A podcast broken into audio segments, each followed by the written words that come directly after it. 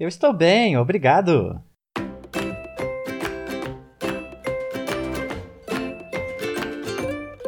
Eu sou o Marcelo e este é o Pode Repetir, o podcast do estudante de inglês. Você aprendeu cinco maneiras de se perguntar: Como você está em inglês? Agora é hora de aprender como responder a estas perguntas. Saiba ainda qual a origem do nome do aplicativo WhatsApp. Welcome to Pode Repetir, the Student of English podcast. Here is your host, Marcelo. E o assunto de hoje é I'm fine. Eu estou bem. E você? Fala galera, beleza? Tranquilidade? Uma das primeiras necessidades que temos quando conhecemos alguém é cumprimentar. Se for em outra língua, então, temos um trabalho a mais para fazer, que é qual a melhor maneira de nos expressarmos? Isso é muito interessante. Precisamos entender, então, que existem maneiras de se comunicar com as pessoas. Por isso, é bom você conhecer formas variadas de se responder e usar de acordo com a situação na qual você se encontra. É importante dizer aqui que não estamos trabalhando as cinco maneiras de se cumprimentar em inglês. O que vamos passar para você aqui são algumas formas básicas, bem usadas mas isso não significa que sejam as únicas. Mas para começo de conversa, vamos a uma maneira formal de você perguntar como a pessoa está e uma maneira formal de se responder a isso. Como nós vimos no episódio 20, a maneira formal de perguntar para uma pessoa é How are you? Como você está? Agora você vai aprender a maneira formal de se responder. Geralmente respondemos I'm fine. I'm fine. Esse I'm é aquela contração do I am, virou I'm. E o fine, vamos soletrar F-I-N-E. I'm fine. E devido à formalidade da sua ação, você acrescenta também um thanks and you. Então fica assim: How are you?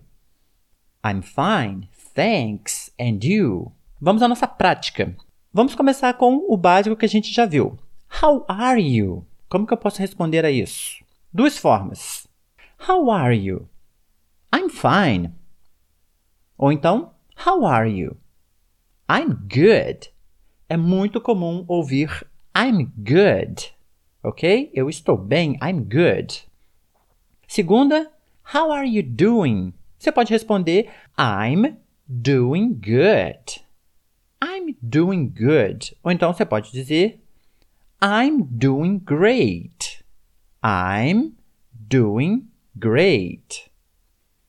Outra forma de se perguntar: How's it going? Hey, how's it going? It's going fine. It's going fine. How's it going? It's going great. It's going great. E a mais famosa de todas, é que eu mais gosto, eu uso muito na escola com os meus alunos. What's up? Hey, what's up? Aí eles respondem 999. Não é WhatsApp, é WhatsApp. É, a gente vai falar daqui a pouco sobre isso. Então, quando se pergunta What's up? Você pode é, responder simplesmente I'm okay.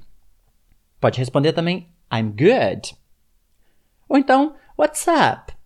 Not much. Not much. Vamos à prática agora. How are you?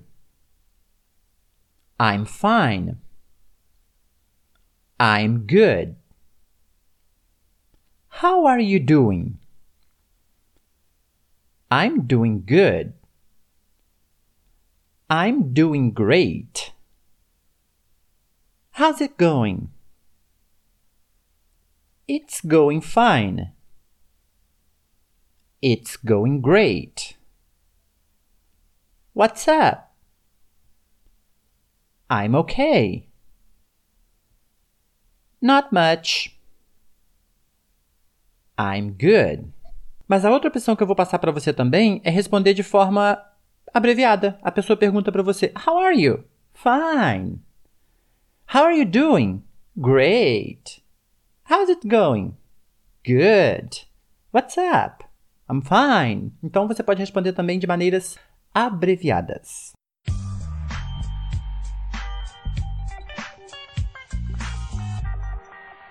Agora vem a parte do programa que eu estava esperando. Vamos falar um pouquinho sobre a origem do aplicativo WhatsApp, que a gente usa tanto no nosso dia a dia, se não for dizer o dia todo. Bom, quando nós trabalhamos a forma de se perguntar como você está usando a frase WhatsApp, qual a primeira coisa que vem à sua mente? Como até mencionei antes, 99924 é, eu sempre ouço essa piadinha na escola com as pessoas. Bom, vamos fazer um comparativo aqui. O comprimento que acabamos de trabalhar é pronunciado Hey, what's up? Ok, thank you. What's up? What's up? Já o aplicativo é pronunciado WhatsApp. WhatsApp. Então vou falar os dois, ó. WhatsApp. WhatsApp. Percebeu a diferença? WhatsApp. WhatsApp. WhatsApp é derivado da expressão WhatsApp que em tradução livre significa e aí? ou tudo bem? Ele é uma brincadeira entre as duas expressões, WhatsApp com WhatsApp. Foi o que deu a origem a esse nome aí, irado, maneiro, da hora.